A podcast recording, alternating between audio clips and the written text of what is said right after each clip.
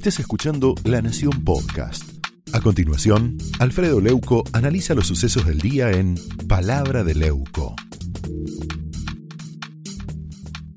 Plantearles cuál es mi mirada eh, desde el punto de vista editorial. Mire, no se trata del realismo mágico, de aquel boom literario de la, la, latinoamericano de Gabriel García Márquez o de Vargas Llosa. Este es el realismo trágico, no mágico, de un kirchnerismo que siempre se coloca del lado de los delincuentes. No importa qué tipo de malandra sea, pero por varios motivos Cristina y sus fanáticos siempre apoyan a los victimarios y ni siquiera se apiedan de las víctimas. Pueden estar del lado de dictadores feroces como Nicolás Maduro, o de terroristas como el grupo Hamas, o de corruptos de Estado como Amado Vudú, o patoteros mafiosos y extorsionadores como el Pata Medina.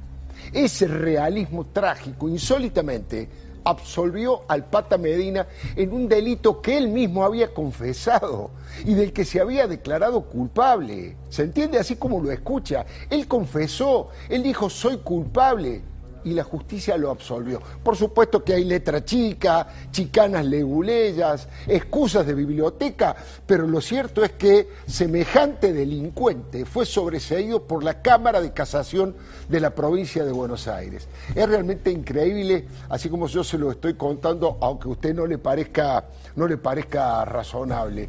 Eh, genera una indignación en muchísima gente que se levanta todos los días a trabajar con un gran esfuerzo que lo hace de sol a sol, que paga sus impuestos, que cumple con las leyes y de pronto ve que un señor que anda rodeado de una suerte de ejército de patoteros disfrazados de trabajadores, eh, finalmente se impone en muchas de las cosas que quiere llevar adelante, se sale con la suya, tanto a la hora de exigir coimas. Mire, los intendentes de La Plata y de la zona decían que las empresas constructoras se iban, no querían construir porque el valor del metro cuadrado era el 40% más caro que en cualquier otro lugar, por lo que había que pagarle de coimas en un principio y también por la actitud extorsiva de que obligaba a esas empresas constructoras a que le adquirieran los uniformes de la empresa que él tenía, a que le compraran eh, el catering de la empresa que él tenía. Esas empresas después lavaban ese dinero. Realmente uno se acuerda de distintas situaciones con un altísimo nivel de patoterismo. A uno se le revuelve el estómago. Yo no sé si se acuerda de aquel video cuando el Pata Medina celebró hace muy poco tiempo, tres meses, con los dedos en B, cantando Soy argentino, soy peronista, quiero vivir mejor. De esta manera celebraba su excarcelación. Bien, ahí está. Se terminó tanto sufrimiento. Mi viejo, mi querido viejo, libertad. Una Mi hermano en libertad, todos en libertad. Marian, papá en libertad, todos en libertad. ¡Vamos! David, Puri, todos en libertad, Marian. Llámalo David. Ay, Agustín, me pidió por favor. Bueno, pero llámalo a David. La verdad, mire, todavía no puedo creer que el juez, en sus fundamentos, el que lo liberó haya dicho que el pata no tiene antecedentes penales y que no iba a entorpecer el juicio que se le sigue sustanciando.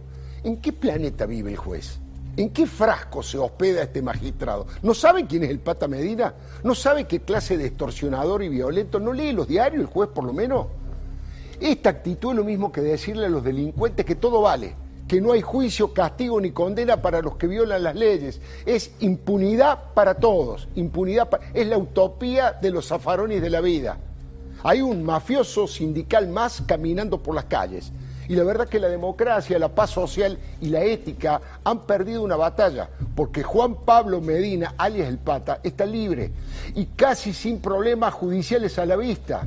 Recuerdo que en aquel momento la fiscal valiente Caballo lo había acusado de extorsión, de lavado de dinero, de asociación ilícita. Bueno, una verdadera organización delictiva este, cuyo jefe criminal es el Pata, el Pata Medina. Esto fue Palabra de Leuco, un podcast exclusivo de La Nación.